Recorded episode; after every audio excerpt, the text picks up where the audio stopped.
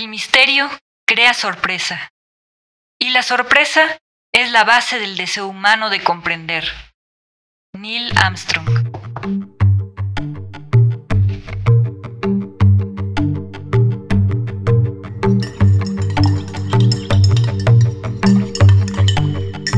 Buenos días, tardes o noches. Te damos la bienvenida a esta cucharadita de ciencia número 8 de la temporada 4. Hoy vamos a platicar sobre la incomparable aventura de Hans Pfaall, un cuento de Edgar Allan Poe publicado en 1835. Si quieres escuchar el cuento completo, lo puedes oír en el capítulo pasado, que lo puedes encontrar en nuestra lista de reproducción, porque hoy vamos a hablar de la ciencia que se encuentra detrás de él. ¿Y me acompañan?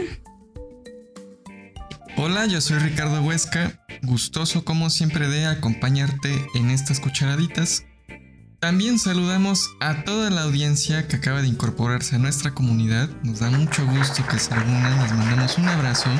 Y para quienes aún no lo hacen, si quieres contactarnos, acércate a nuestras redes sociales Cucharaditas de Ciencia en Facebook, Instagram, Twitter, TikTok y YouTube, cucharaditasdeciencia.com.mx y puedes escribirnos directamente a cucharaditasdeciencia.gmail.com. Nos escuchas en Anchor, Apple, Google, Spotify y ahora por Amazon Music. ¿Qué esperas? Hola, soy Anel García, encantada de estar con ustedes en una aventura más de estas cucharaditas de la ciencia. Hoy quiero mandar unos saludos muy afectuosos a la abuelita de Haru, Lucía Bárcenas, a mi mami María Luisa Ramírez, al doctor Cerecedo y su Feria de la Luz, al doctor Absalón, a Yolanda Fernández, a Guillermo Iglesias, nuestro compañero de cucharaditas que ahorita se encuentra en un merecido descanso, y por supuesto a su familia. Gracias a que nunca se pierden nuestras cucharaditas. Gracias por escucharnos.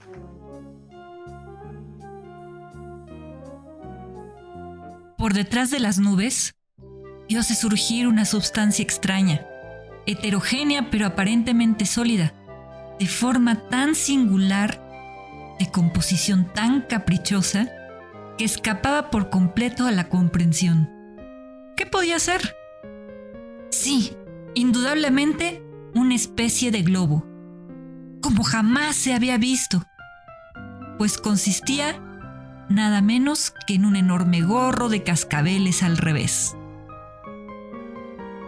Resulta que la incomparable aventura de Hans Pfaall es un cuento considerado de ciencia ficción.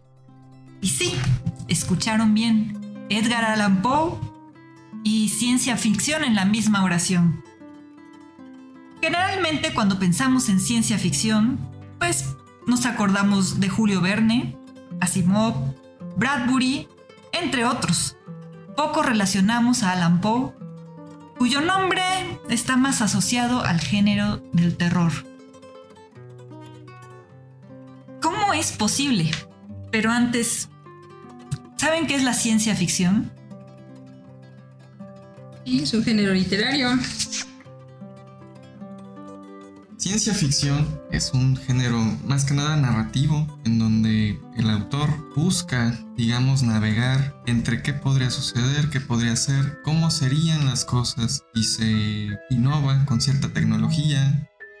O también abordar o responder preguntas más que nada que son de difícil respuesta en el momento en el que se escribe. Por ejemplo, acá se habla de un viaje a la luna, lo cual era algo que no se podía resolver de manera inmediata y este género ayuda de alguna manera o es una propuesta de los autores para hacer más sobrellevadora esa realidad en la que no se puede responder qué sucedería, qué pasaría si se viaja a la luna, con qué, cómo. Eso es en lo que nos ayuda la ciencia ficción. No sé, yo honestamente no soy un lector asiduo de este, este subgénero, no me, no me llama tanto, pero responde más que nada también a esos sentimientos de época en los que, insisto, se busca resolver incógnitas que no pueden solventarse con la ciencia de ese momento. Por eso esa, esa relación ciencia-ficción que es obvio el, nombre. Pues Pues es correcto, la ciencia ficción va a la par de la ciencia, incluso toma algunos datos eh, de diferentes ramas para proyectar los deseos del ser humano, sus temores en relación con estos avances y su, y su visión en torno a esto.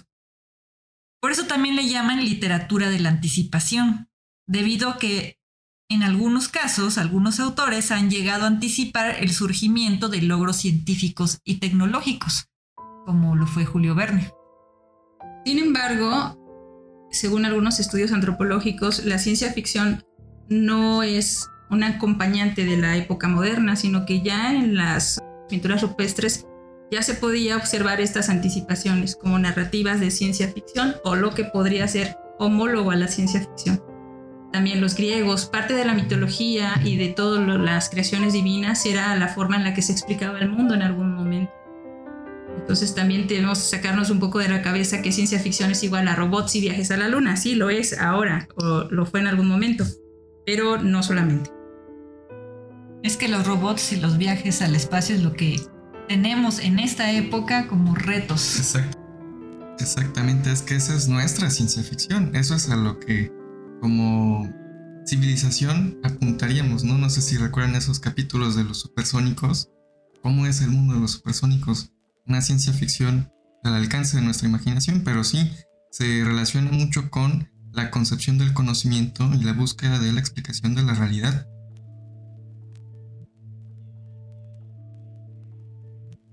Bueno, para llegar a un acuerdo sobre qué es la ciencia ficción, consulté a Robert Scholes, un teórico y crítico literario conocido por sus ideas sobre fabulación y metaficción. Él escribió un libro llamado La historia de la ciencia ficción, donde narra a este género como la historia de las actitudes cambiantes de la humanidad hacia el espacio y el tiempo, la historia de nuestra creciente comprensión del universo y la posición de nuestra especie en él. Él menciona que no existe como tal una definición de ciencia ficción, ya que su comprensión es diversa y su definición exacta sigue siendo una cuestión controvertida entre académicos y devotos. Esta falta de consenso se refleja en los debates sobre la historia del género, particularmente en la determinación de sus orígenes exactos, como ya te pudiste haber dado cuenta. Hay dos amplios campos de pensamiento, uno que identifica las raíces del género en las primeras obras fantásticas, por ejemplo en la epopeya sumeria de Gilgamesh. Y si ya la conoces, sabrás de lo que te estoy hablando. Y si no, te la recomiendo, es una historia verdaderamente fantástica. Las primeras versiones de este texto sumerio se estiman que fueron alrededor del 2150 y 2000 a.C.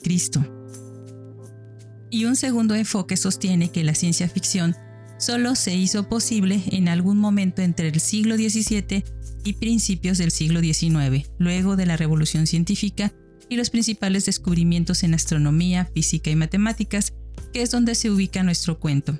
También mencionan que este cuento de Edgar Allan Poe es una de las principales manifestaciones de la ciencia ficción moderna, haciendo esta diferenciación con la ciencia ficción más antigua. No nos cabe duda que la ciencia ficción se desarrolló y floreció en el siglo XX, ya que la profunda integración de las ciencias y los inventos en la vida cotidiana fomentaron un mayor interés en la literatura que explora la relación entre la tecnología, la sociedad y el individuo, y como tal manifiesta sus esperanzas y miedos.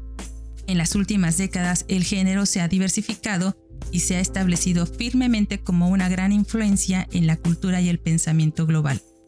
De hecho, este término como tal nació en 1926 de la mano del escritor Hugo Herzbach, quien lo utilizó en la portada de la que sería una de las famosas revistas del género llamada Amazing Stories, que por cierto fue 77 años después de la muerte de Poe.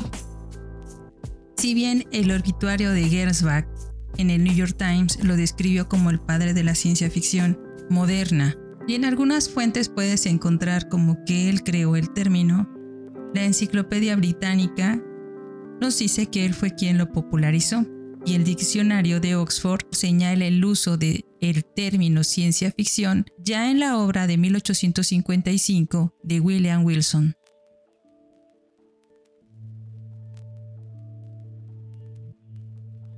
¿Sabes cuáles fueron los primeros relatos considerados de ciencia ficción?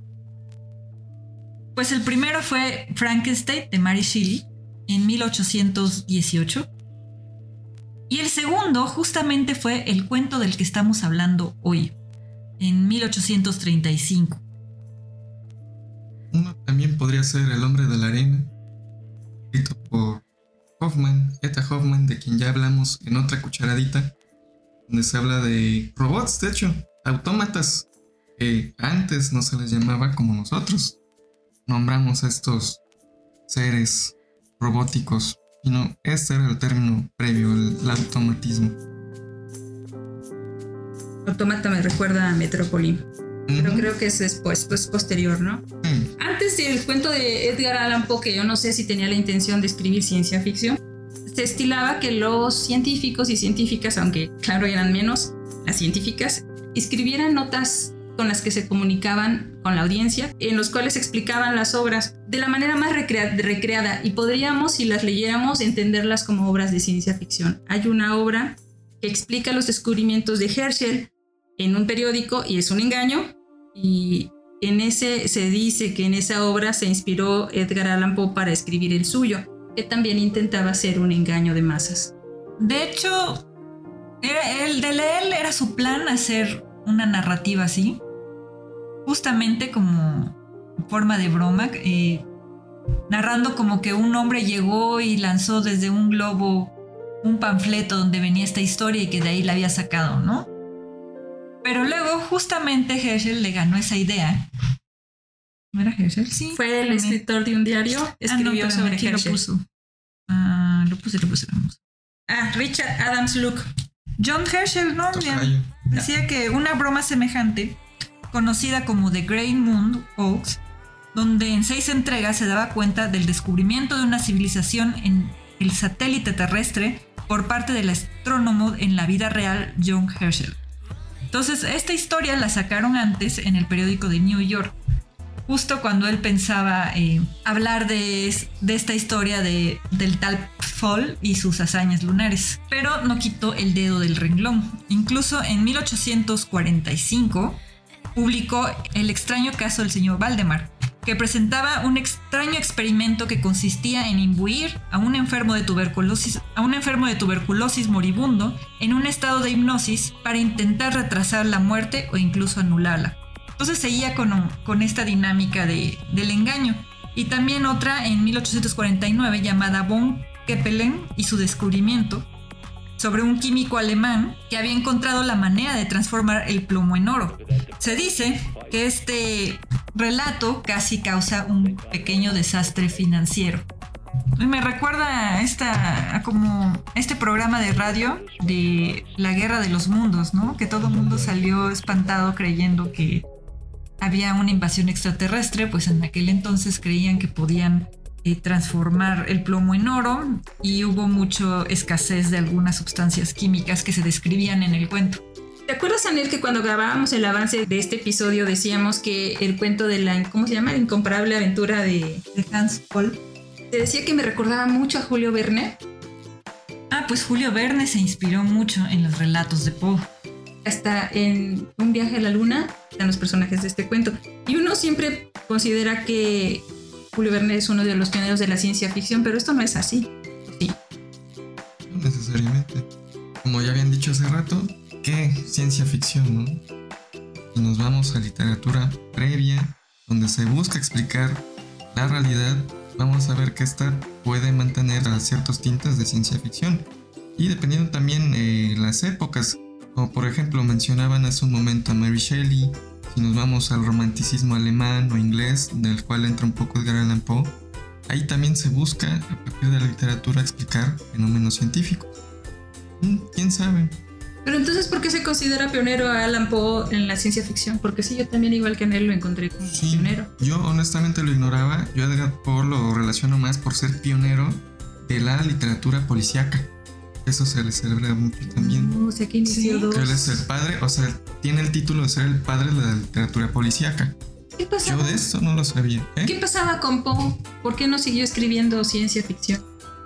Mm, no sé si esto tenga que ver con sus intereses de ciencia ficción. como cuestiones geográficas, Poe sufrió muchísimo. Muchísimo. él tuvo una vida súper trágica y eh, vivía en una miseria total. No le pagaban por sus escritos. Realmente se fue dirigiendo hacia donde sí le pagaban. Ah, sí. Puede pensarse, pero también con lo bueno, la literatura buena, entre comillas, de, que conocemos de él, o la más popular, fue muy mal pagada. Por ejemplo, este poema, El, Cuervo, que es su máximo representante, le pagaron, recuerdo, eh, un dólar por la publicación del, poema. O sea, él vivía en una miseria total, no comía. Vivía trágicamente. Y si a eso le sumas las pérdidas de su familia, o sea, él era el mártir, la, imagen perfecta del escritor romántico. De eso hablaré en la infusión literaria. Oye, pero también nos decías que él sabía bastante de ciencia o no le gustaba o cómo fue el asunto. De hecho, le fascinaba la ciencia, la admiraba, pero la creía sobrevalorada. Dudaba que el progreso de la humanidad fuera a través de este camino, incluso que creía que la ciencia podía caer en el misticismo. Incluso escribe un relato también de ciencia ficción que habla de un magnetizador, como, sí, como parecido al que este, contamos en una cucharadita anterior. Es que estaba de moda todo eso, ¿no? Estaba de moda la ciencia, estaba de moda eh, la pseudociencia. Y pues no estaba tan errado en ese sentido, porque en aquel entonces estaba como muy mezclada la ciencia con bueno, la ciencia no nunca está, ha estado mezclada con nada, pero los científicos y quienes saben de ciencia sí tienen cierta confusión cuando trabajan en ella, ¿no? Pero, ¿sabías que aparte de, de esto le gustaba un poco burlarse de esta gente tan entusiasta por la ciencia? Y dale. Ay, bueno. no, es que, es que la, bueno, no burlarse. Parecía que le gustaba. Parecía, parecía, porque él aprovechó esa fascinación que tenía la gente y su credulidad. Y la credulidad de algunos lectores con grandes relatos fantásticos, ¿no? Como el de este cuento donde un hombre quiere llegar a la luna en un globo. Algunas de sus historias fueron escritas de una manera tan realista, porque si te das cuenta, te cuenta este cuántos kilómetros tuvo que tenía que recorrer y cosas así aparentemente muy exactas, que a veces no se daban cuenta la diferencia entre la fantasía y la realidad. O sea, era difícil para los lectores encontrar ese limbo. Pero ¿qué estaba pasando en el mundo para que esto se sucediera de esta manera? Antes de, un poquito antes de lo que nos estás contando con Isaac Newton, que fue uno de los primeros científicos a quien se les dejó de entender. Entonces tenía como sus traductores o recreadores que mandaban sus escritos a los principales diarios para que las personas pudieran comprender a estos genios que ya empezaban a ser incomprendidos. ¿Y qué pasó? Que al mismo tiempo nace la pseudociencia, porque cuando un científico tiene un intérprete, puede ser para bien o puede ser para mal. Y había muchos, muchos engaños de este tipo en ese momento, eh, no solamente en los periódicos, también en, conforme se fueron abriendo los medios de comunicación, pues fueron incluyéndose ahí. De hecho, este, él, como en esta misma tónica, quería sacar este relato de la incomparable bla bla bla de Pifol y que no es Pi, de Paul. De Paul. Y pero resulta que en el periódico de New York Sun habían planeado llevar una broma semejante, broma entre comillas, porque ya explicaste cómo es esto, eh, conocida como The Great Moon Oaks, donde en seis entregas se daban cuenta del descubrimiento de una civilización en el satélite terrestre por parte del astrónomo John Herschel, que él sí fue real, fue un astrónomo de la vida real. De hecho, fue tan real que fue Sir John Herschel. Y bueno, en aquel entonces Poe desistió de esta idea, pero creó otros relatos en ese mismo espíritu. ¿Por qué Poe desistió? Es que por el mismo tiempo estaban sacando ese otro relato en el New York entonces creyó que no, no iba a pegar.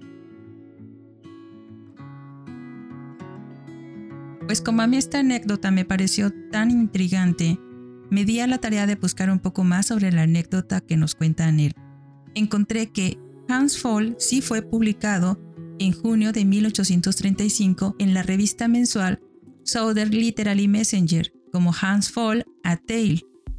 Y sí fue publicado como un engaño para la audiencia, ya que hicieron pasar este relato como una noticia real por un par de días.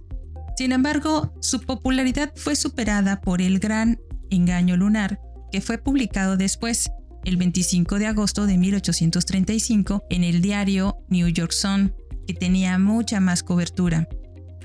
El gran engaño lunar tuvo mucha más popularidad porque aparte, como ya dijimos, que el de Sun tenía una mayor cobertura, también estaba firmado como si hubiera sido publicado por John Herschel, uno de los astrónomos más conocidos de su época. Y aquí voy a hacer un paréntesis para contarte un poco de la vida de John Herschel. Era matemático, astrónomo, químico, inventor, fotógrafo experimental e hizo mucho trabajo botánico. También originó el sistema de días julianos en astronomía, nombró siete lunas de Saturno y cuatro lunas de Urano. Su papá, William Herschel, había descubierto el séptimo planeta. John en ese momento estaba haciendo muchas contribuciones a la ciencia de la fotografía y estaba investigando el daltonismo y el poder químico de los rayos ultravioleta. Su tía fue Carolina Herschel, que también hizo grandes contribuciones a la astronomía durante su vida. Bien, cerrando este paréntesis, cuando se publica El Gran Engaño Lunar, tiene gran credibilidad por estar firmado por John Herschel. Y tenía el titular Grandes descubrimientos astronómicos últimamente realizados por Sir John Herschel, desde el Cabo de Buena Esperanza, donde se encontraba uno de los observatorios más importantes de la época. Bueno, todavía se encuentra ahí. Entonces en este artículo él describía muchos animales lunares, incluidos bisontes, cabras, unicornios, castores bípedos sin cola, humanoides con alas de murciélago y muchas más cosas que había descubierto Sir John Herschel. Sin embargo, el engaño no duró mucho tiempo y se descubrió que el artículo había sido escrito por Richard Adams Luke, un reportero que en ese momento trabajaba para The Sun. Luke admitió ser públicamente el autor en 1840. Hubo muchos rumores de que habían otras personas involucradas, entre ellas Jean-Nicolas Nicolet, un astrónomo francés que en ese momento se encontraba en Estados Unidos, y Lewis Gaylord Clark, el editor de una revista literaria, pero quedó muy claro que el autor fue Luke. Pero adivinen qué, Luke en ese momento era el editor de Poe, tal como lo oyes. Por eso la reacción de Poe pues obviamente fue de bastante molestia pero no desistió. En 1844 volvió a publicar una nota de este tipo llamada The Ballon Hoax o El engaño del globo, donde narraba detalladamente un viaje europeo de Monk Mason a través del Océano Atlántico en solo tres días en un globo de gas, que más tarde reveló que era un engaño y todo quedó descubierto. Poe se quejó durante una década de que el engaño de la Gran Luna del periódico le había sido plagiado a través de su editor porque contenía la idea básica del tal Hans Fall, una de las historias menos exitosas en ese momento, pero que también involucraba habitantes similares de la Luna. Poe sintió que De Sun había obtenido enormes ganancias de su historia sin darle un centavo, y sí, eso fue lo que pasó realmente. Y bien John Herschel estaba vivo en ese momento, sí, sí lo estaba, y a él le pareció muy divertida la historia del periódico, y se divirtió mucho, incluso expresó que algunas de las cosas que decía el artículo podrían ser reales, pero jamás tan asombrosas como se habían narrado. Esto fue al principio, después se molestó mucho al recibir tanta correspondencia donde debía aclarar el engaño a personas que estaban totalmente convencidas de que lo que se había narrado en el diario había sido real. Y mi fuente es el artículo de los editores de History Channel que fue publicado el 24 de noviembre del 2009. Bueno, en mis palabras que no, que, le iba a hacer competencia. Y es, que en realidad Edgar Allan Poe no pegó en su momento. Él es un autor redescubierto por Charles Baudelaire. A partir de este poeta francés que él, digamos, tenía cierta autoridad en su tiempo como poeta maldito, él recupera los textos de Poe y los difunde. Y así es como llegamos más que nada a conocer las grandezas de Edgar Allan Poe, pero insisto, en su momento él le pagaban una bicoca por lo que escribía. No le daban. Oye, también a Kafka también murió en la pobreza, ¿no? ¿Por qué? ¿Por qué somos así? ¿Por qué no valoramos las cosas en su tiempo? Otro autor también llamado Nathaniel Hawthorne, que es de, las mismas, de, los mismos momentos en que vivía Poe, que también escribe este tipo de, no de ciencia ficción, pero de la literatura más en general de Poe, eh, de terror, que es lo que más llama de él. Es curioso todo lo que sucedía, digamos, de manera económica en el oficio literario. No se les pagaba muy bien a la mayoría y ahora los grandes escritores como este par que mencionó son reconocidos por ya muchos, muchos años Y en Latinoamérica Poe se reconoce más que nada por Julio Cortázar, que él empezaba a traducirlo. Pobre Poe. Se la vio mal.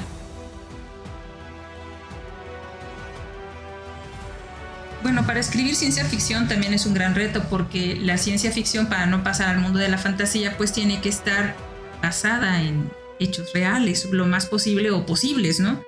Eh, no es tan fácil escribir ciencia ficción, no me puedo inventar un mundo eh, desconectado de la razón y decir que es, ciencia ficción sería otra cosa, pero no ciencia ficción. ¿Y a poco ya existían personas queriendo viajar a la luna desde que Poe escribió este cuento? Desde que vimos la luna. Desde siempre, desde que somos.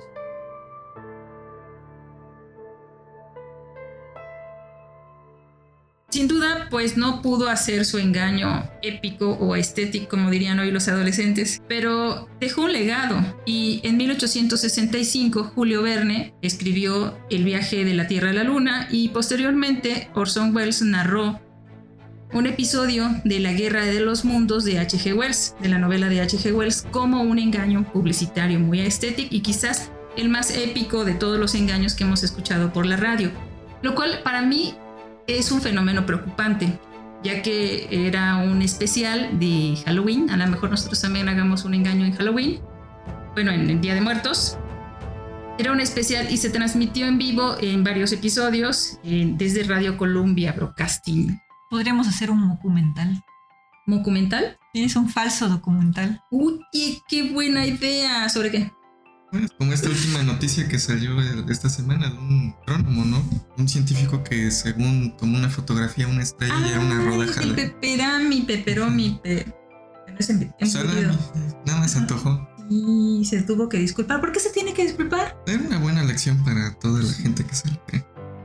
Pues yo creo que también el, episodio de la Guerra de los Mundos lo fue. Actualmente los engaños de la ciencia ya no tienen chiste, como podemos, como acabas de ejemplificar, son peligrosos y son desinformativos, pero no dejan de fascinar estas historias donde el autor pensaba tanto en las audiencias que quería jugar con ellas. Más que un engaño era un juego, un juego inocente donde, a ver, te voy a contar una historia y a ver hasta dónde está tu cultura científica. Sí, porque había cosas que la dejaba en la ambigüedad. Claro, y es que juega con las emociones. Si uno a veces, persona sentimental, quiere creer y si le dan los argumentos para hacerlo, ahí se va de bruces. Pero eso nos pasa hoy en día en todo lo que vemos en internet.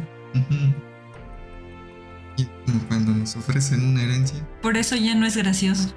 Ya no es gracioso. Y además es peligroso que hoy en día una persona caiga en un engaño de, esta naturaleza. Imagínate que te cuento que en realidad no llegamos a la luna y que todo fue una, una farsa montada en un set. Y tú te la crees. No, no, no puede ser. En fin, ya no estamos para engaños, pero siempre podemos creer en los Reyes Magos, en las instituciones, en la justicia social y en la meritocracia. Bravo. Acuerdo que vi un documental donde se hablaba de ese falso alunizaje, que según lo dirigió Stanley Kubrick, todo el... Estaba bueno, estaba bueno el documental. Ah, sí lo vi, sí lo vi.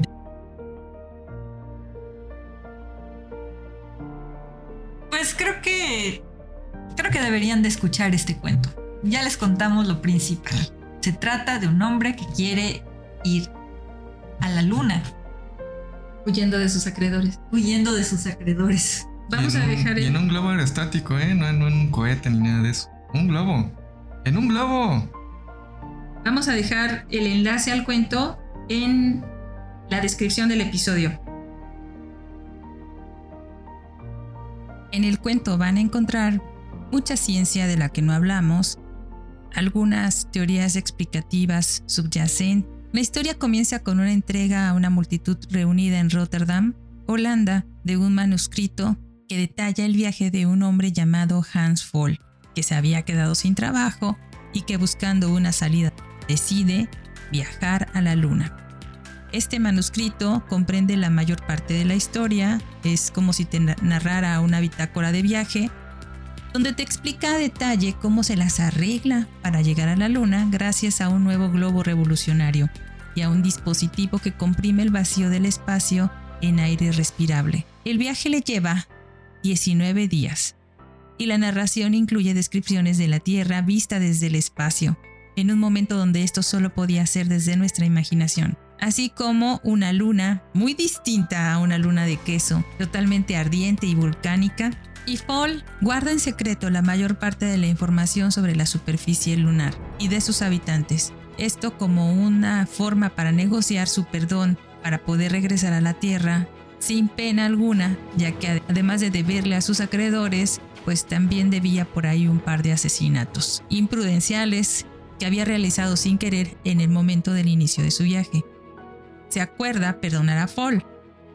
Pero no es posible enviarles un mensaje, ya que quien había traído la carta aparentemente era un residente de la Luna que ya ha desaparecido y no se puede restablecer la comunicación con él.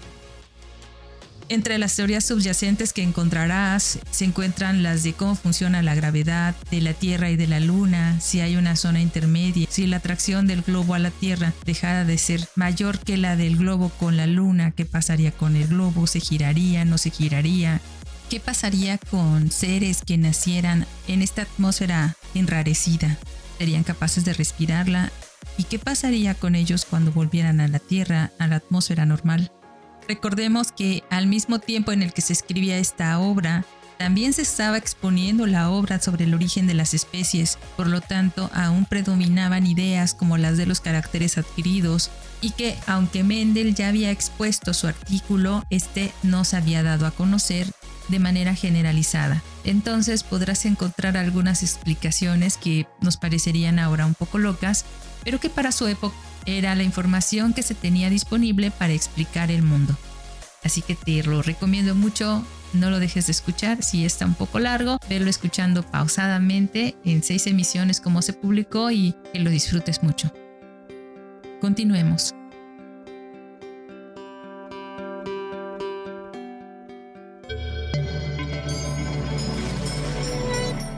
Infusión literaria.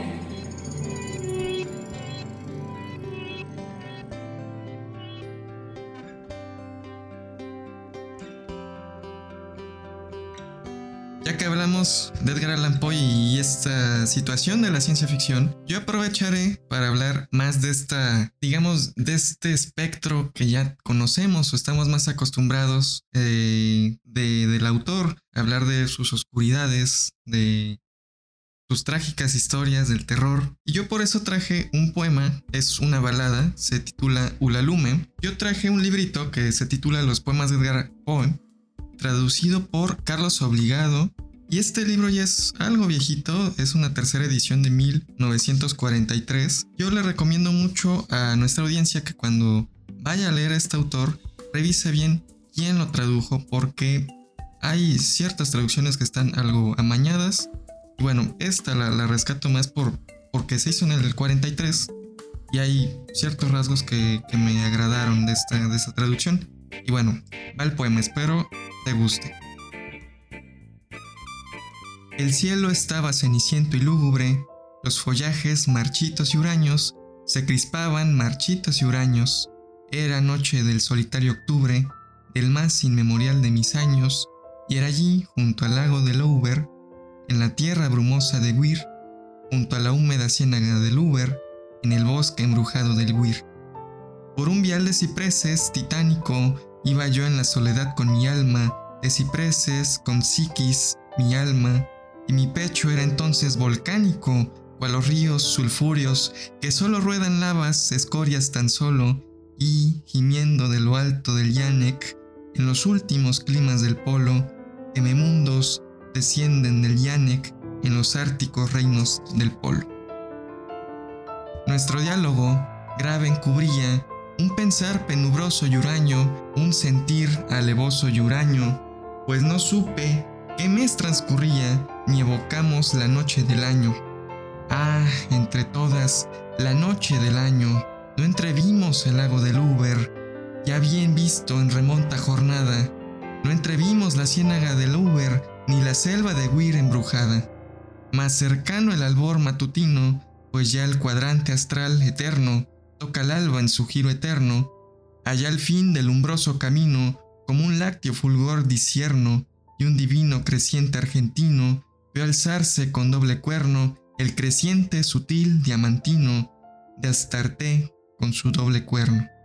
Y la dije, es más dulce que Diana, flota en un éter de suspiros, ríe en un ámbito de suspiros, vio al gusano roer, dulce hermana, vio mis ojos en llanto y desvelo, y a través de los astros del león surge y muéstranos la senda del cielo, de la paz a la tiana del cielo, y nos trae, a pesar del león, de sus ojos el claro consuelo, desafiando el cubil del león, el amor por radiante consuelo.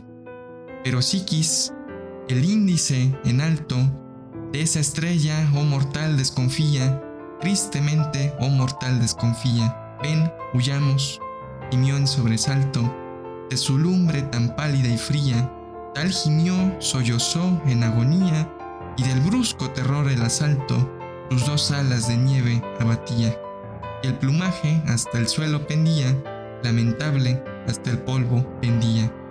Sueños son, repliqué, ve cuán bella, ve a lo alto, cuán límpida avanza, sigamos su brillo que avanza, civilino, esta noche destella la belleza y celeste esperanza. Y al cenit entre sombras se lanza, confiémonos, alma, a esa estrella que nos llama hacia nueva bonanza, Ay, confía, alma mía, en la estrella que nos guía a segura bonanza, pues que al cielo entre sombras se lanza. Así, así quis calmado, bésela y vencí su melancolía, su aprehensión y melancolía, cuando al fin del umbroso camino nos detuvo la puerta de una tumba, con su irrupción la puerta de una tumba, y yo dije, Él es, dulce hermana, que haya escrito en la puerta de esa tumba. Y ella dijo, Ulalume, Ulalume, ya es aquí tu perdida, Ulalume.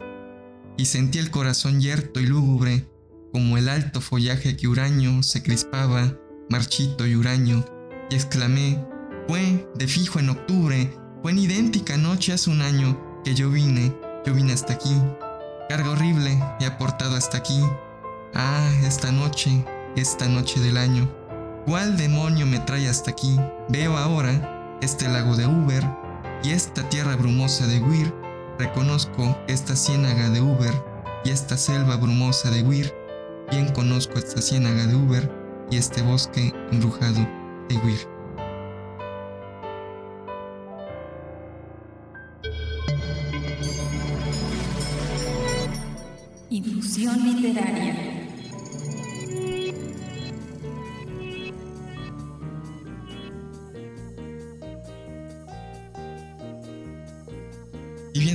Después de este extenso poema que tiene toda la forma métrica de una balada, si llegas a notar que hay mucha música, hay mucho, muchas rimas, en las traducciones se llega a perder todo este ritmo, por eso yo celebro en gran medida esta traducción. ¿Qué nos cuenta la balada? Que partiendo de estas estructuras, una balada siempre nos cuenta una historia, en este caso una historia romántica. Edgar Allan Poe sufrió principalmente de amor a lo largo de su vida, por la pérdida no solamente de su madre, de su madre adoptiva, sino de su esposa. Y esta historia cuenta cómo Edgar Poe camina en una noche oscura, camina con Psiquis, hablar de Psiquis es una representación mitológica del alma, nos da a entender que habla con su alma o está teniendo cierto monólogo, pero él no reconoce el lugar en el cual anda, anda por un lago, anda por un bosque, pero después de que la luna con su luz aclara todo este sitio y en diálogo con su alma, al llegar a una tumba, él reconoce que esa tumba es la tumba de su esposa. Y le cae el 20 de, pues todo ese dolor, él, él no recuerda ni siquiera la fecha, está digamos perdido de cierta manera. Por eso en unos versos eh, insiste en hablar de esta noche, es esta noche, es esta noche de octubre, porque es la noche en la que muere la, la figura de la amada que es muy reiterada en varios de sus poemas, como en El Cuervo, Annabelí, Leonor. O sea, son varias las figuras amadas de Poe, las cuales todas mueren de manera trágica por enfermedad, y es Edgar Poe quien, quien carga con, con estas pérdidas hasta su muerte. Y bien, esta fue la infusión literaria un poco más extensa de lo normal. Espero que hayas disfrutado esta pequeña aportación. Espero que estés bien y nos escuchamos hasta la siguiente semana. Un abrazo.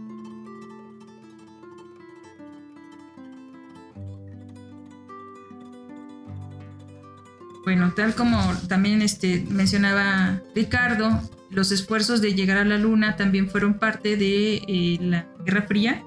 Ya se había ganado la Segunda Guerra Mundial por la parte de, de los países aliados y se introdujeron muchas innovaciones nuevas y también pues no todas eran pues como a favor, como pro vida, no todas eran pro vida, ¿no?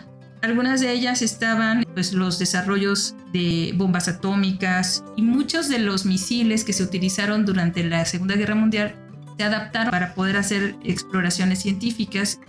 Bueno, ya con más, muchas de las personas que trabajaron durante la Guerra Fría, tanto alemanes como rusos, en el desarrollo de los de todos los avances tecnológicos acerca de eh, las bombas y la energía atómica contribuyeron en la, la carrera espacial. Ese es un tema del cual se sigue hablando y aprovechando en gran medida el, material que dejó. La Guerra Fría pues sí fue eh, un conflicto en el cual Estados Unidos y la Unión Soviética medían, trataban de medir quién era mejor en todo aspecto tecnológico, eh, hablando de los alunizajes. Hay si quieren un referente donde puedan ver, aunque sea de manera ficticia, este conflicto, vean Stranger Things. Está muy marcado ese, ese episodio donde personajes Rusia están tratando de experimentar con otras realidades, ¿no? Órale, fíjate que no lo había relacionado con Stranger Things. La voy a ver porque ya tiene rato. Me quedé en la primera temporada. No, no, en la segunda, de ahí se agarran con lo de la Guerra Fría. Porque ya ves también que en esta película del gigante de hierro todo lo malo eran los rusos, ¿no? Era un Sputnik. Todo eran los rusos. Sí. Y también yo, por ejemplo, ayer terminé de ver una serie de Netflix que se llama Space Force. Es comedia, donde se hablan de alunizaje y los conflictos que hay actualmente entre Rusia y China eh, en torno a, por ejemplo, a quién pertenece la luna. ¿A quién pertenece la luna? No sabemos. Ahí de manera muy cómica se, se pone en, en agenda esas, esas preguntas. ¿Crees que me puede hacer una? Pero no vas a poder cultivar nada en la luna más que tardígrados. Ya para terminar esta sección vamos a hablar de los planes para la exploración de humana a la luna. Como te puedes imaginar, la luna ha sido la meta de nuestros sueños durante milenios. Incluso los animales admiran la luna. No sabemos qué piensan, pero sí sabemos que se recuestan en los doseles de los árboles a mirar la luz de la luna. Pero solo en los tiempos más recientes hemos visitado este satélite de nuestro planeta, al inicio con máquinas robóticas y luego con personas. La exploración a la Luna nos ha enseñado mucho sobre la evolución del sistema solar y sobre nosotros mismos. Nos permitió también conocer nuestro planeta desde lejos y admirar su gran belleza. Las exploraciones a la Luna comenzaron, de manera ya formal y decidida, con el impactante lanzamiento del Sputnik 1 en octubre de 1957. La Luna entonces pasó de ser un distante disco plateado en el cielo a ser un lugar real, un destino probable para sondas y personas. Los soviéticos atacaron primero, volando Luna 1 por la Luna en enero de 1959. Le siguieron una serie de otras sondas robóticas, culminando más tarde en ese mismo año con Luna 3, que fotografió el lado oculto de la Luna, nunca visible desde la Tierra. A partir de estas primeras imágenes, por supuesto de mala calidad porque la fotografía estaba en ciernes, descubrimos que el lado opuesto es mucho más liso que el lado que sí podemos ver. Pronto seguirían más sorpresas. En 1961, Yuri Gagarin se convirtió en el primer hombre en el espacio y entonces se aceleró la carrera por pisar por primera vez ese satélite. El programa Apolo metió turbo al interés por explorar la Luna para garantizar que las tripulaciones humanas pudieran aterrizar y partir de la superficie lunar de manera segura. Era importante comprender el entorno, la superficie y los procesos. Al mismo tiempo, los precursores robóticos recopilaron información valiosa constituyendo la primera exploración científica de otro cuerpo planetario. El primer paso de los Estados Unidos fue la serie Ranger de aterrizaje duro. Estas sondas fueron diseñadas para fotografiar la superficie lunar con niveles de detalle cada vez mayores antes de estrellarse con la superficie. Después de varios fracasos desgarradores, el Ranger 7 logró enviar imágenes de televisión detalladas del mar de nubes en julio de 1964. Gracias a las ondas Ranger descubrimos que los cráteres, esos extraños agujeros que salpican la superficie lunar con forma de conejo, varían de tamaño hasta los límites mismos de la resolución. El bombardeo de micrometeoritos, que también menciona Alan Poe en su cuento, han triturado las rocas superficiales, creando polvo fino, llamando regolito. Dos Rangers espaciales más volaron la Luna, culminando con las imágenes de televisión de 1965 del Ranger 9, quien entró en el espectacular cráter lunar Alphonsus obtuvimos una mirada mucho más cercana de la superficie de la Luna a principios de 1966. Una vez más, la Unión Soviética abrió el camino a realizar un aterrizaje suave y seguro de la nave espacial robótica Luna 9 en la llanura del mar Oceanus Procellarum. Encontró que la superficie era polvorienta, cubierta con algunas rocas, pero lo suficientemente fuerte como para soportar el peso de una nave espacial al aterrizar. En 1966 los Estados Unidos aterrizaron la compleja nave espacial robótica Surveyor 1. Misiones posteriores al Surveyor, cinco en total, recopilaron datos físicos sobre las propiedades del suelo, incluida su composición química. Las misiones robóticas finales mapearon toda la Luna desde la órbita. Por primera vez, se obtuvieron imágenes de resolución extremadamente alta mostrando posibles lugares para el aterrizaje, certificando la seguridad para las siguientes misiones Apolo. Esta serie estadounidense, Lunar Orbiter, realizó cinco misiones de mapeo en las que se pudieron ver rocas tan pequeñas del tamaño de un par de metros. También obtuvieron impresionantes vistas de objetos científicamente interesantes, como la primera vista del ojo piloto del gran cráter Copernicus, con rayos brillantes, apodado la imagen del siglo pronto se obtendrían más imágenes del siglo, de personas que caminaban sobre la luna. De las misiones robóticas aprendimos que la luna tenía cráteres y hoyos en todas las escalas. La superficie era polvorienta, pero lo suficientemente fuerte como para soportar el peso de personas y máquinas. La luna no tenía un campo magnético global ni una atmósfera. Estaba formada por tipos de rocas comunes similares a las que se encuentran en el planeta Tierra. Ahora el escenario estaba puesto para dar el gran paso de la comprensión de la historia lunar y planetaria.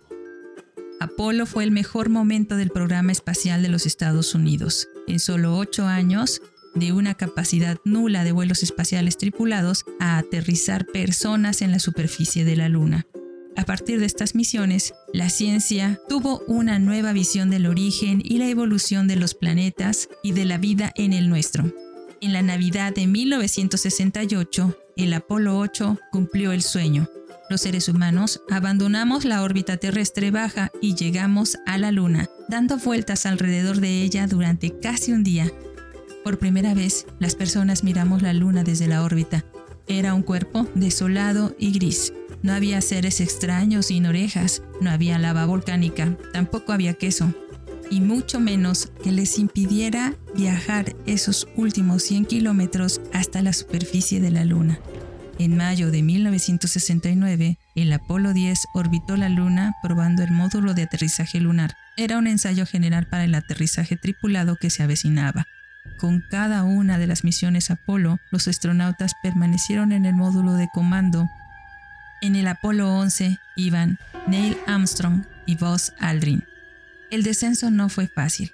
Estuvo marcado por alarmas del programa de computadora de sobrecarga y líneas de combustible congeladas, pero aterrizaron de manera segura en el mar de la tranquilidad el 20 de julio de 1969. Caminaron sobre la luna durante más de dos horas recolectando rocas, sustrato y diseñando paquetes de experimentos.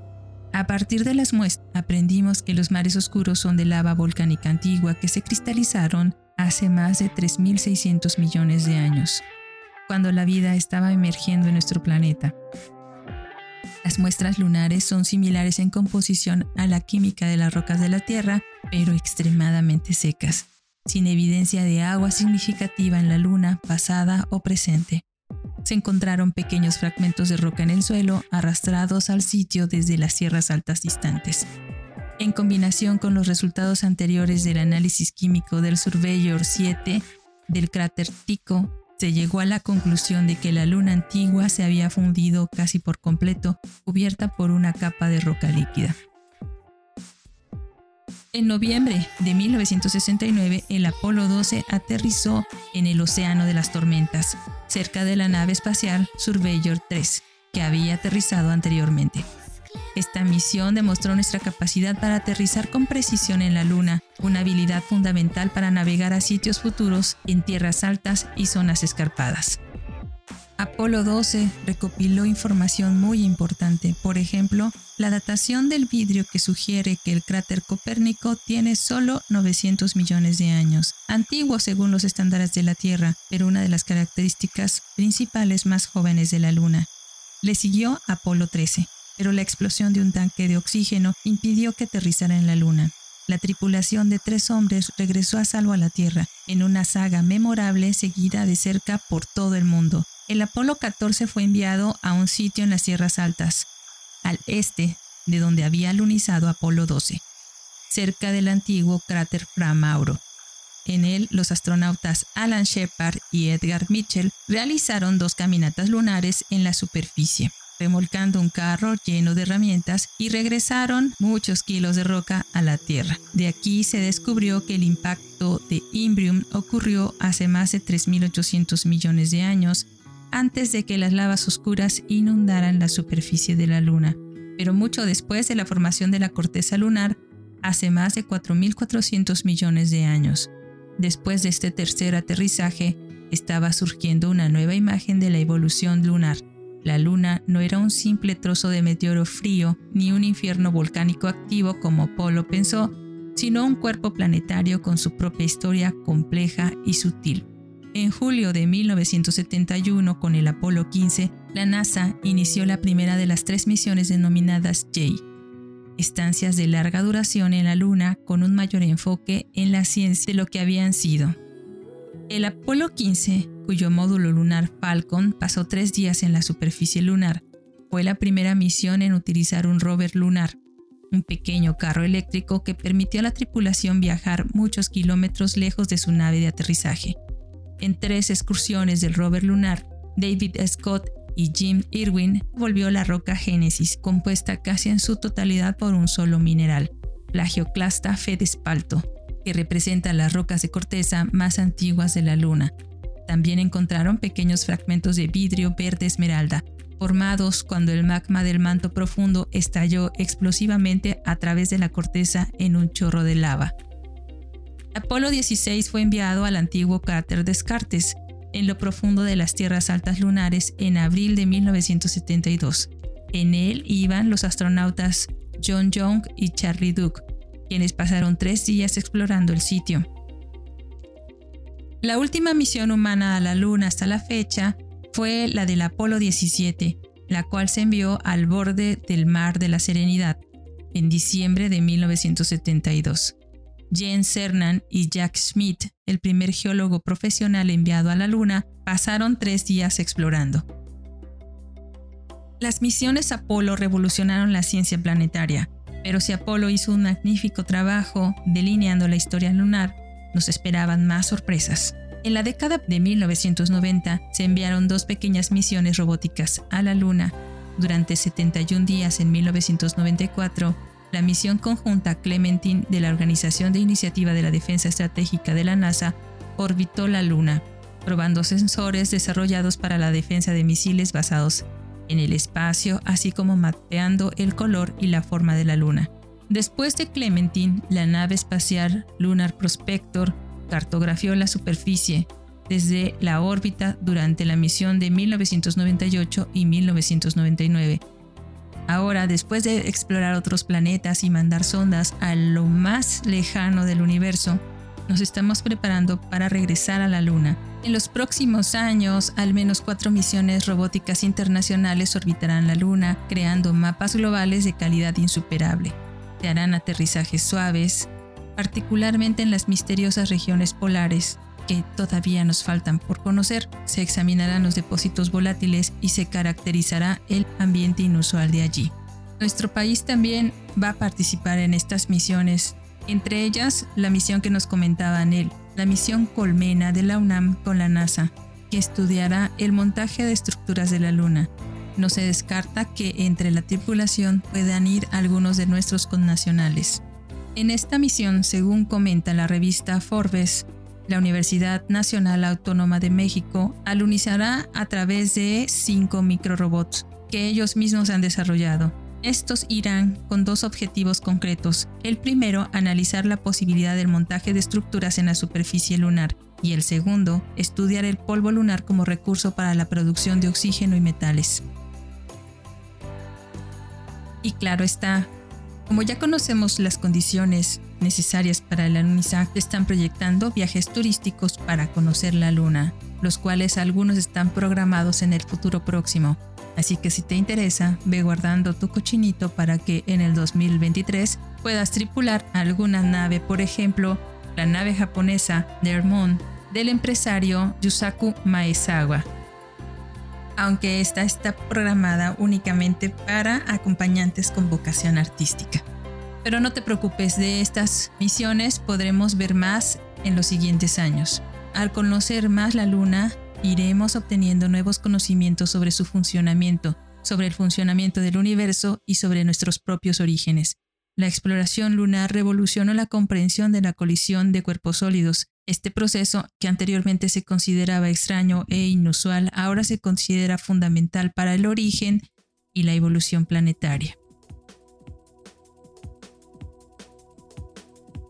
Esta nota de audio tuvo como base el artículo publicado por Paul Spudius del Instituto Lunar y Planetario de la NASA, publicado en el 2020 en el sitio NASA Science Earth Moon.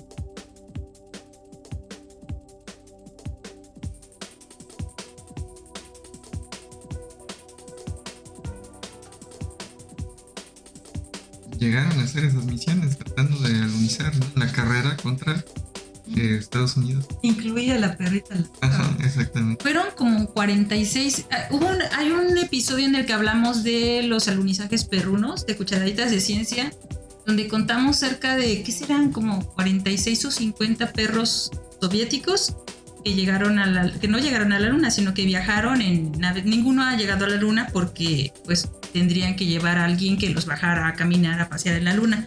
Pero estos perritos, ¿sí te sabes la historia? Sí, la mayoría murieron. Pues estábamos aprendiendo a ver si se podía sobrevivir. No, la mayoría no murieron. Inicio de los viajes tripulados al espacio, las naciones utilizaron tripulantes muy diversos. Tal es el caso de los Dogmonautas, un grupo de perros cosmonautas. Los perros eran cachorros callejeros que fueron reunidos de las calles de Moscú y sometidos a un tratamiento intensivo para la profesión que debían desempeñar. En ese momento, los soviéticos teorizaron que dado que los perros ya estaban acostumbrados al hambre, al frío intenso y al maltrato de las personas, estarían mejor equipados para manejar el estrés del programa. Entre 1951 y 1966, al menos cuatro docenas de perros de diferentes tamaños y razas se enlistaron en el programa espacial soviético. Algunos de ellos fueron enviados a la órbita terrestre, mientras que otros llevaron a cabo misiones suborbitales. Muchos murieron en el proceso, convirtiéndose en héroes de la cultura pop y el folclore soviéticos aparecieron en postales, sellos, latas e incluso en paquetes de cigarrillos. En el 2014, un investigador del Museo Estatal Ruso llamado Olesia Turkina elaboró un libro ilustrado en honor a estos dogmonautas. Los críticos elogiaron el libro como una hermosa obra de arte que contiene una imagen adorable tras otra de perros abandonados, extraviados y reclutados contra su voluntad para allanar el camino para la humanidad al espacio. El 9 de marzo de 1961 tocó el turno a Chernuska, un perrillo de lo más simpático que entró en órbita con un compañero de viaje único. En lugar de viajar con otro perro, lo acompañó un maniquí llamado Iván Ivanovic. El dúo voló en el Sputnik 9, después de lo cual Chernuska se recuperó con éxito y sin daño alguno.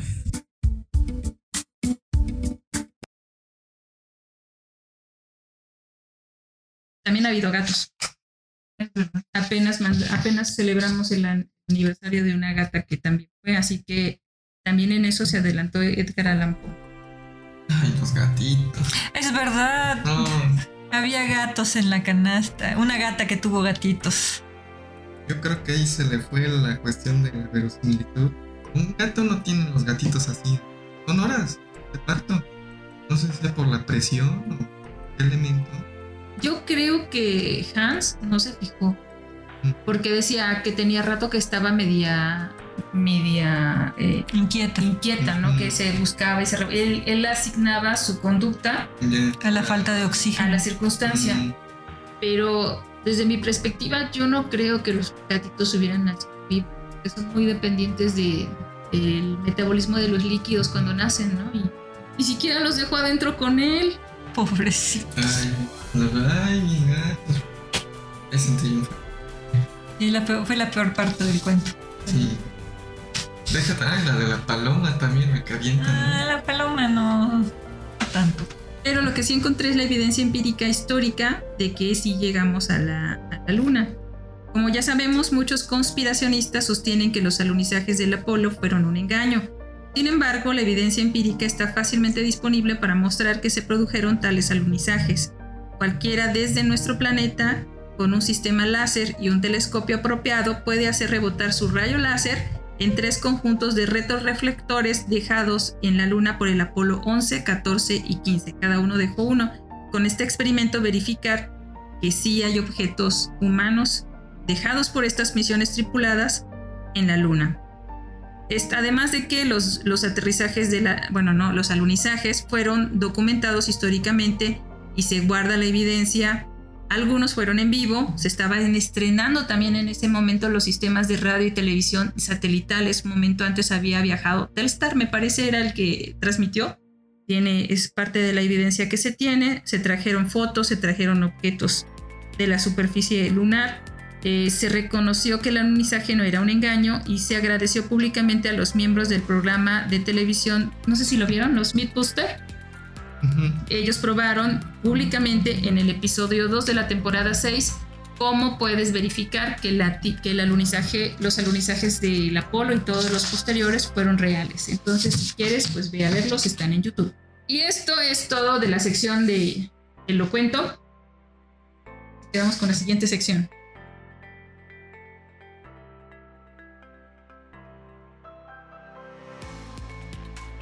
En casa de la sombrerera, la liebre celebra hallazgos sorprendentes, mientras el lirón les pregunta cómo es que el mundo se puede explicar a través de una taza de té. No son extraños, raros o locos. Su realidad simplemente gira en torno a las maravillas de la ciencia.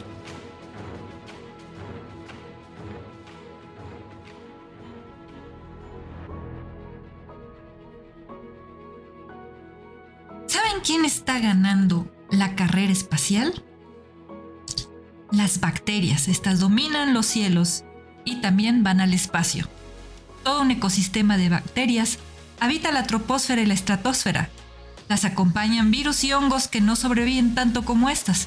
Se sospecha que estas bacterias juegan un papel importante en procesos atmosféricos como la condensación de las nubes. Sorprendentemente se han adaptado a la radiación, falta de agua y los altos niveles de oxidantes peligrosos como el ozono al viaje hacia el cielo. No como los seres humanos que no podemos surcar los cielos tan fácilmente sin morir de hipoxia. Por eso los aviones tienen un sistema de presurización parecido a las naves espaciales para mantener las condiciones ambientales adecuadas para poder respirar. Por otro lado, en la estación espacial tienen un sistema complejo para producir oxígeno a través de la hidrólisis del agua.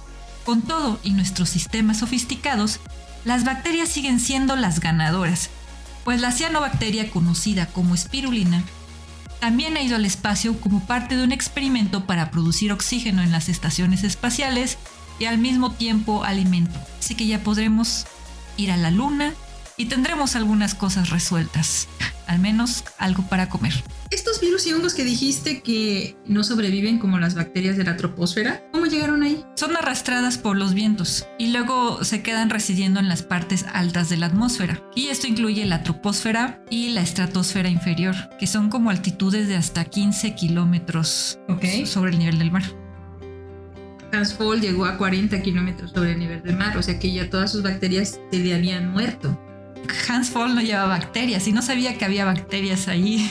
¿Cómo que no lleva bacterias? Todos tenemos bacterias viviendo sobre sí, nosotros. De manera intencionada, ¿no? Pues resulta que estas bacterias las vinieron a encontrar en una misión de la NASA para investigar huracanes tropicales y se recogieron muestras pues, del aire y en- llegaron a encontrar 314 tipos de bacterias eh, situadas unos 10 kilómetros por encima del Golfo de México, el Mar Caribe, el Océano Atlántico y Estados Unidos.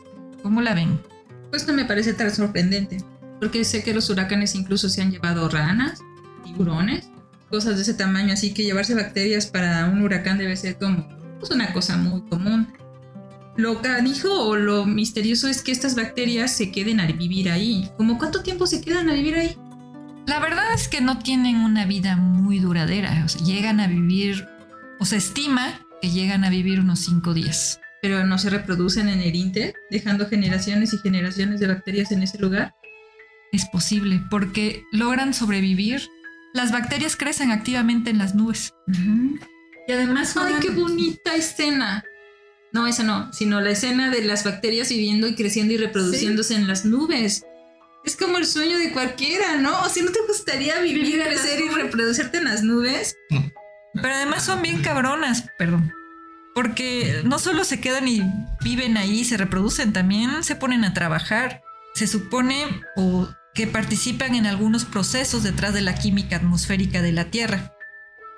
Por ejemplo, hubo análisis que encontra- donde encontraron eh, algunas bacterias que creen que catalizan la forma de los cristales de hielo y la, y la condensación de la nube, de manera similar a otras en los vegetales que usan proteínas especializadas para permitir que se forme hielo en las hojas y las dañe abriendo un camino para que las bacterias las infecten. ¡Órale! ¡Qué locas! O sea que ellas podrían estar diseñando los copos de nieve y podrían estar censurando los copos de nieve de, ah, no, ese te quedó igual que el otro. No, ese no va, porque sí sabemos que no hay dos copos de nieve iguales. Quizás el control de calidad esté en esa. Las quisquillosas son las bacterias, Exactamente. no la naturaleza. Hemos descubierto mucho sobre las bacterias en, los en las últimas décadas, ¿no? También descubrimos una bacteria que se alimenta de... ¡Wow! Hemos- estamos descubriendo mucho sobre las bacterias. Sí, además se cree que pueden convertirse, o sea, estos copos que van haciendo, en, en los núcleos necesarios para formar más nubes. Este proceso se llama nucleación y se produce cuando la coalescencia, ¿qué es coalescencia? Pero la nucleación es el momento en el cual empieza a haber una condensación del agua. No, a ver, déjame Sí. explicarme. Sí, y se empiezan a formar las nubes. Son pequeñas gotas muy chiquititas, o sea, las nubes no son de gas, en realidad son de pequeñas gotas muy pequeñitas que podrían estar siendo acomodadas por estas bacterias de las que nos cuentas. Así es, porque van generando, bueno, o sea, como se van formando a partir como de partículas en suspensión. Entonces ellas juegan como esa parte de generar las partículas. Les digo la coalescencia. Por favor. Coalescencia, propiedad de las cosas para unirse o fundirse. Y tiene otra excepción que dice unión de las partículas en suspensión coloidal Mm. o de las gotitas de una emulsión para formar granos o gotas mayores. Entonces se dice que cuando se produce la coalescencia de las moléculas de agua alrededor de una partícula en suspensión, eso, es- eso es- a eso se refiere como con Esta- nucleación, pues con Ujú. nucleación de... nucleación, el generar el núcleo de la nube a partir del cual se empieza a formar. Y coalescencia la podríamos realizar- relacionar con estas palabras como coalición, cuando los Ujú. partidos políticos se unen, y esencia, que es la propiedad que tienen las cosas de ser o no ser. ¡Ay, qué interesante! Sí, dependiendo de la temperatura, estos complejos bacterias y de Mira, hasta- partículas Hasta, nuestro background se pone Sí. a tono. crecen y se convierten en gotitas de agua o en cristales de hielo que da lugar a la formación de las, de las nubes y de lluvia o de nieve. Oye, pero también da un poco de miedo esto de que las corrientes de aire anden por ahí levantando bacterias, las lleven a la troposfera, vivan y, y estén un tiempo ahí y luego caigan con la lluvia, ¿no?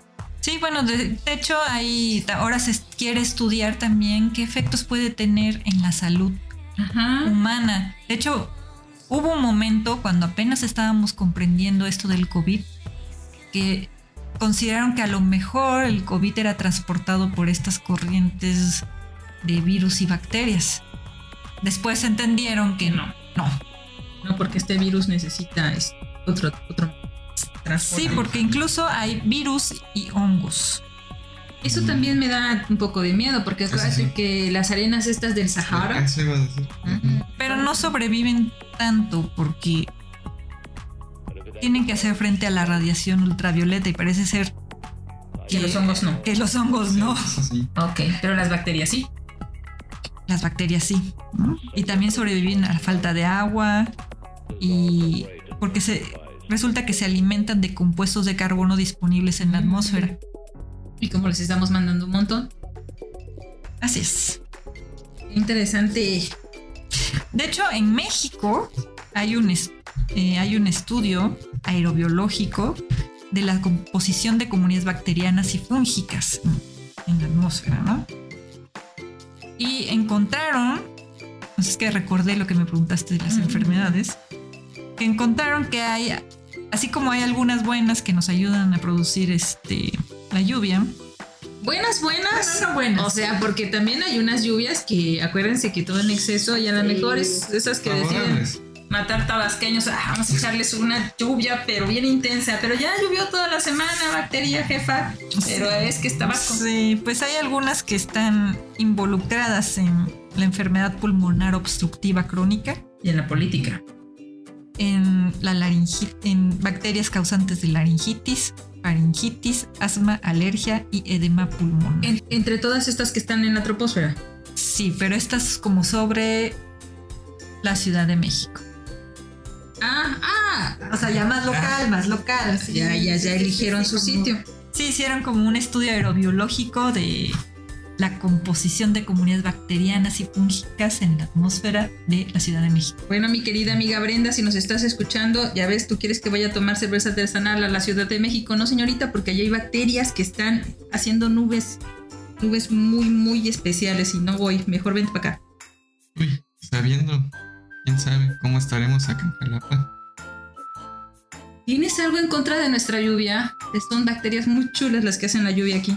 Oye, pero, o sea, hay esas bacterias muy interesantes porque aunque están a altitudes muy elevadas, ellas sobreviven, no como nosotros, y realmente no podemos sobrevivir tanto. Nosotros, cuando queremos ir más allá, la, ver- la verdad tenemos un límite, ¿no? Que altitudes superiores a 8000 metros sobre el nivel del mar se le conoce como la zona de la muerte porque no podemos respirar. A grandes altitudes el aire es más frío, menos denso y contiene menos moléculas de oxígeno. Debemos respirar más veces para obtener la misma cantidad y la también con la presión atmosférica se nos va dificultando el respirar. Los montañistas tienen que pasar varios días para irse adaptando a las diferentes altitudes y bastante entrenamiento para acercarse a esos 8000 metros. ¿Qué montaña tiene 8000 metros en nuestro planeta? Porque el Everest, ¿no? Uh, qué leve. Debe ser, porque no hay, no hay otra más. ¿Cuántos tiene el Everest? Elevación del Everest, 8849 metros. Ah, la vida. O sea, rayándole ya casi al. Ujú. Gracias a este podcast descubrí un término que tiene algún tiempo que me venía rondando la cabeza. Una de las canciones de mi cantante favorito menciona los 14-8000 y yo no entendía lo que significaba. Entonces, hablando de esta altitud que nos refiere a él de los 8000 metros sobre el nivel del mar, El término 8000 se ha extendido y consolidado en la, terminología alpinística para designar a 14 montañas independientes que en nuestro planeta alcanzan más de los 8000 metros de altitud. Todas ellas se encuentran en las cordilleras del Himalaya y del Karakorum, ambas en Asia. Las montañas son clasificadas en 8000 mayores, son 5, y 8000 menores, que son 9, por sus diferencias de altitud. Como ya mencionó Ricardo, la más alta es el Everest, con 8848, casi 9000 metros de altitud, y está ubicada en China, Nepal. La primera ascensión que llegó a la cumbre se logró el 29 de mayo de 1953. Y la primera ascensión en invierno, cuando las condiciones empeoran, se logró el 17 de febrero de 1980. La segunda montaña más alta es el K2, ubicado entre China y Pakistán. La tercera, el Kachejunga, ubicado en la India, Nepal. La cuarta es el Lhotse, también en China, Nepal. La quinta es el Makalu, también ahí. Todas estas son consideradas 8000 mayores. Y sí, esta altitud es tan peligrosa que el Everest tiene un récord de 165 muertes por ascenso y 58 en descenso. Sin embargo, 5.656 alpinistas han hecho cima, por lo que tenemos una proporción de 4 muertes por cada 100 descensos seguros. Por muy riesgosa que parezca esta montaña, en realidad no es la más peligrosa entre los 8000. La montaña más peligrosa es la montaña Cho-Oyu y por ello solamente 3.138 alpinistas han hecho cumbre. Cho-Oyu es la sexta montaña más alta de la Tierra, los 8.201 metros sobre el nivel del mar. El nombre Cho-Oyu significa diosa turquesa en tibetano y está situada a 20 kilómetros al oeste del monte Everest. Así que ya te conté la historia de los 14 8000. De hecho, se supone que cuando el cuerpo alcanza los 2100 metros aproximadamente, la saturación del oxígeno en la sangre disminuye, pero habemos bichos que vivimos a esa altitud y no nos hace y más nada. Arriba. Y más arriba, ¿no? Pero hay personas que no están acostumbradas y empiezan a sentirse mareadas. El mal de montaña. Desde el mal de montaña. Sí, el Tepetl tiene 5636 metros. Hay un experimento en el cuento de Hans Voll al que se hace alusión, y es el ascenso en globo de Joseph Louis Gay-Lussac y Jean-Baptiste Biot del 24 de agosto de 1804. Este evento sí pasó. Gay-Lussac y Biot subieron en un globo aerostático hasta una altura de 4.000 metros sobre el nivel del mar, y ahora vemos que ni siquiera hicieron cumbre en el pico de Orizaba, este ascenso lo hicieron para realizar experimentos científicos sobre gases. Estos experimentos llevaron al descubrimiento de Gay-Lussac de que los volúmenes iguales de todos los gases se expanden igualmente con el mismo aumento de temperatura. Esto se conoce como la ley de Charles. Recibió el nombre de Jack Charles, quien realizó experimentos similares inéditos 15 años antes que estos dos notables científicos. Y bueno, para ese entonces, este experimento ya representaba un reto increíble a la seguridad humana. Pero ¿qué tiene esto con ir al aire, con ir y viajar por los aires y subir al espacio y querer llegar a la luna? Lo que nos decías al principio nos hablabas de los sistemas de presurización. ¿Qué es un sistema de presurización? Porque los hay para viajar al espacio y los hay para bajar a las fosas marianas, ¿no? ¿Qué entendemos por presurizar? Presurizar es mantener constante la presión de un espacio cerrado, especialmente la cabina de un avión, de una nave espacial o, como habías dicho, que una... ¿Submarino? Ajá, un submarino que descienda a las fosas marianas. Yo quiero ir a las fosas marianas, pero no hay luz Qué ahí. miedo. Ah. Sí, me, me daría claustrofobia. ¿Y por qué no te da claustrofobia ir al espacio? ¿Cuándo No dije que quiero ir al Ah, sí, espacio? sí, pero no, no te espantaste tanto. No, no, no. No te causó reacción. Bien, también hablaste de la estación espacial. Ah, bueno, hablaba esto de la onda de la presurización, porque cuando viajas en un avión, Da mucho miedo. este, pues se pueden llegar a unas altitudes may- de 9000 metros o más. Y se tiene que mantener una presión y unas condiciones similares a las que nosotros estamos acostumbrados para poder viajar. Entonces para eso los aviones presurizan sus cabinas, es decir, crean una atmósfera artificial y lo hacen pues una parte del aire, se crea una atmósfera artificial gracias al aire que entra a través de los motores del avión. Una parte de este aire se calienta a elevadas temperaturas para conseguir que el oxígeno aumente casi a la misma medida que tenemos a nivel del mar. Una vez que se consigue este aumento de oxígeno, se enfría el aire y con él se presuriza la cabina a través de una válvula y ahora ya podemos respirar. La presión diferencial entre el oxígeno en el sistema de respiración a presión y la presión ambiental es demasiado grande y se hace imposible que una persona pueda exhalar. Entonces, si te pusieran una máscara de oxígeno. O sea, podrías inhalar, pero ya no podrías. Ya no puedes exhalar. Dios, qué es. Incluso si te pusieran una máscara de oxígeno como la que tienen, como la de los aviones, tampoco podrías. Por eso se debe presurizar el cuerpo entero y sus alrededores, creando una atmósfera artificial. ¿Qué es lo que hacen estos trajes espaciales? Mm. Porque aplican una presión física en la superficie completa del cuerpo. Y de eso te permite mantener unas... El mango ataulfo es una de las frutas tropicales con mayor demanda debido a su composición nutricional. Sabor característico.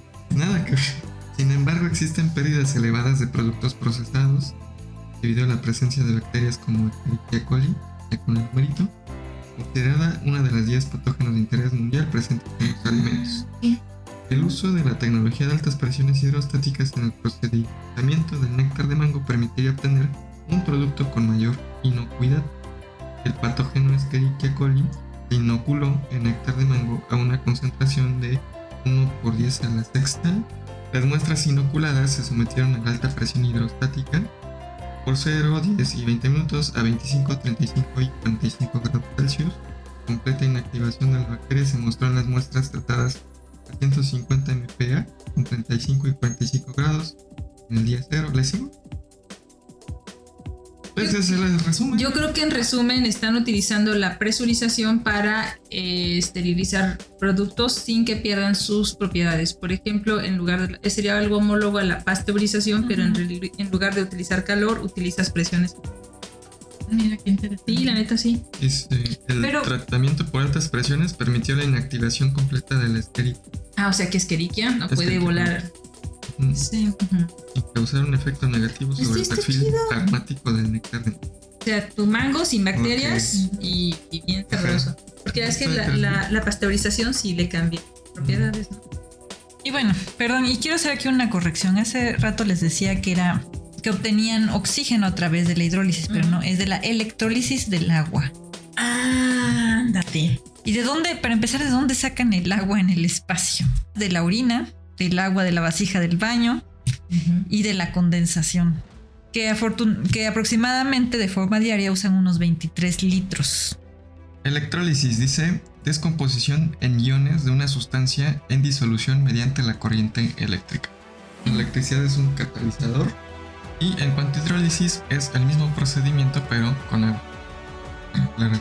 Entonces sí podría ser también hidrólisis y electrólisis las dos para producir oxígeno. Pues este sistema que tienen de soporte de vida genera entre 2.3 y 9 kilos de oxígeno diarios, lo suficiente para mantener a seis astronautas que viven semipermanente en la estación. Oye, nunca lo había pensado. ¿Esa será la cantidad de oxígeno que nosotros utilizamos diariamente para vivir? 840 eh, gramos por persona en un día. Mm. En este ah, no, no, es que ahí ellos, ellos consumen cada quien 800, en la estación 840 gramos de oxígeno por persona por día. Bueno, de, esta forma los astronautas pues pueden vivir allá sin la necesidad de estar preocupándose tanto por el oxígeno. perdón, es que se me vienen todas esas años. Porque también este Spacefall tiene, ¿cómo se llama? Space, Force. Space Force Tiene un astronauta que vive en la estación espacial pero marciana. No, un pobre hombre, de verdad está así. ¿Cómo es? ¿Récord de qué me habías dicho? De estancia en, en la estación espacial. Creo que es internacional, ¿no? La estación espacial es internacional. Mark Van Hayek ha batido el récord siendo el estadounidense que tiene más tiempo pasado en el espacio, 341 días, ¡Órale! Ese ha de ser en quien se, en quien se a bordo de la Estación Espacial Internacional. Yo quiero ir a la estación espacial internacional. Mm, Bueno, y siguiendo con esto de la electrólisis, también todo el hidrógeno sobrante se libera al espacio. Sí, pero quieren, están como trabajando en alguna manera de aprovechar ese exceso de hidrógeno este, en una reacción química que produzca agua y metano. El agua ayudará a reemplazar el agua que se utiliza para producir oxígeno y el metano se liberará hacia el espacio. De todas maneras, insistimos en Ay, echar... que conserven en ser el cochinos. metano, que no manchen, que lo conserven. Y las- no, pero esa es otra, otra fase, que quieren que ese metano en algún momento se reutilice. Como combustible. Exactamente. Oye, ¿y la espirulina qué? ¿Qué es una espirulina?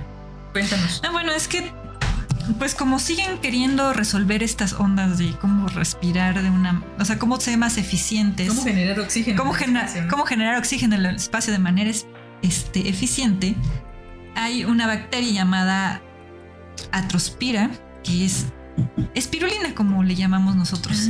O sea, creemos que es un alga, pero es una cianobacteria. Produce fotosíntesis, como una planta. Y la han introducido en un dispositivo que es un fotobioreactor, que es un cilindro con montones de luz para generar oxígeno. O sea, este es un este O es sea que algo, las- eso, eso es algo que se está probando. mm. Y bueno, la razón por la que se llevan esta parte de que se multiplica muy rápido y produce oxígeno es que también lo consideran como un buen suplemento proteico. Algo, algo que les hace falta en el espacio exterior. Entonces, imagínate un sandwichito de espirulina. No, yo prefiero. Me voy a esperar a que cultiven los tomates. Imagínate esta serie, una espirulina. Estaba así, Y pobre. Te mataría, se matarían los unos a los otros. Por carne. Por carne. Pues este fue mi pequeña fiesta del té. Pues esto fue todo por hoy. Salud. La tecnología nos trae mucha comodidad, nos trae mucha satisfacción y la mayor parte de los miedos que hemos tenido a lo largo de la historia pues han sido poco infundados. No creo que jamás una máquina llegue a reemplazarnos como seres humanos. Sí, como nuestra parte laboral, claro que sí, sí, como inteligencia, pero como seres humanos no creo que nada en, en el universo nos llegue a reemplazar y esto tiene que ver más con la parte humana y no porque seamos lo mejor de las especies y el top las especies que han existido, sino porque el ser humano en realidad es muy especial. Que amamos, porque creemos, porque inventamos historias, porque contamos podcasts, porque hacemos trabajo voluntario. O sea, no creo que ninguna inteligencia artificial nos Y porque nos gene- autogeneramos problemas. Así es. Una. Pensamos por los demás, este, somos complejos. y geniales que no creo que ninguna inteligencia artificial jamás llegue a reemplazar. Y esto ha sido todo por hoy. Vaya, nuestro cuento de hoy nos ha dejado mucha ciencia, muchas incógnitas y muchos sueños para seguir viajando por el espacio o al menos por el mundo de la ciencia. En la próxima ocasión estaremos hablando de un tema que a mí me fascina, que son los 10 huracanes más destructivos de la historia. Y recuerda, cuéntanos para ti cuál es tu top 10. Soy Anel García y puedes escucharnos en Spotify, Anchor, Apple, Google Podcast y ahora también en Amazon Music. Y yo soy Ricardo Huesca. Como siempre, muchas, muchas gracias por escucharnos y llegar hasta aquí. Y desde nuestra cabina de grabación en el corazón de Jalapa, Veracruz, acompañándote en tu rutina de ejercicio o ayudándote a conciliar el sueño, te abrazamos hasta donde sea que nos estés escuchando. Adiós. Y yo soy Gladys Yáñez. Escríbenos y dinos qué tema te gustaría oír y con gusto haremos una cucharadita especialmente dedicada para ti. Hasta la próxima.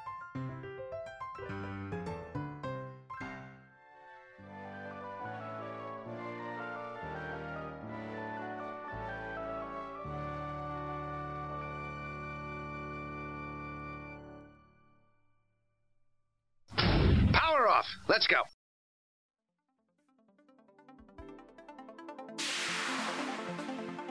Tanto los textos antiguos o modernos de ciencia ficción incluyen una gran cantidad de epopeyas y poemas que contienen elementos fantásticos o de ciencia ficción, pero que se escribieron antes del surgimiento de la ciencia ficción como un género distinto. Estos textos a menudo incluyen elementos como un viaje fantástico a la luna, como el cuento de Fall, o el uso de la tecnología avanzada imaginaria. Aún existen elementos e imágenes fantásticos de ciencia ficción en las historias como Metamorfosis de Ovidio o el poema heroico épico del inglés antiguo Beowulf o el poema épico alemán La canción de los Nibelungos. Sin embargo, como ya lo comentaron nuestros compañeros de Cucharaditas, al no estar directamente relacionados con nuestro pensamiento sobre lo que la ciencia o la tecnología es, parece ser que su ciencia ficción fuera diferente a nuestra ciencia ficción. ¿Acaso no todo avance tecnológico o científico alguna vez fue una fantasía en la mente de los científicos y científicas que lo desarrollaron? Tanto así que la teoría de cuerdas, los universos paralelos, los viajes al espacio interestelar, ¿no parecieron en algún momento literatura fantástica? Si te interesa este género, escríbenos y haremos un especial para hablar de ciencia ficción y ampliar nuestro universo a definiciones más extensas que abarquen la complejidad de las creaciones humanas como es el género de la ciencia ficción. Y quizás en esto se distingue Frankenstein de Mary Shelley, ya que en esta novela corta no solamente se inicia con el camino moderno de la ciencia ficción, sino que también se incluyen los primeros arquetipos científicos que han perdurado durante mucho tiempo, como el científico loco de Bata, por supuesto científico hombre, cuya creación se convierte en su némesis. Y en adelante, en casi todas las obras veremos surgir repetidamente los estereotipos actuales que tenemos de la ciencia y la tecnología y que representan muchos miedos. Y esto es porque a partir de la caída de la bomba atómica en 1945, la ciencia ficción tomó otra dimensión muy distinta. Y ya lo dijo Isaac Asimov, la bomba atómica de 1945 hizo que la ciencia ficción fuera respetable. Una vez que ocurrió el horror de Hiroshima, cualquiera pudo ver que los escritores de ciencia ficción no eran simplemente soñadores y chiflados después de todo, y que muchos de los motivos de esa clase de literatura formaban ya parte de los titulares de los periódicos.